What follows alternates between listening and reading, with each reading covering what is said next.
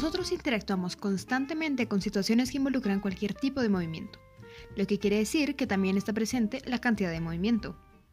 Hola, soy María Inés Apolo y en este podcast de En función del choque voy a platicar de varios conceptos que nos serán útiles más adelante. La cantidad total de movimiento de un sistema se mantiene constante y se conserva, como la energía.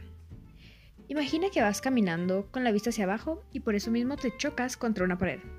Acabas de experimentar una colisión. Hay dos eh, tipos generales de colisión, los más importantes. La colisión elástica, lo que quiere decir que la energía se conserva, y la colisión inelástica, que quiere decir que la energía se disuelve. Por último, estos conceptos, tanto eh, la cantidad de movimiento como las colisiones, pueden ser medidos, entre otras formas, con funciones.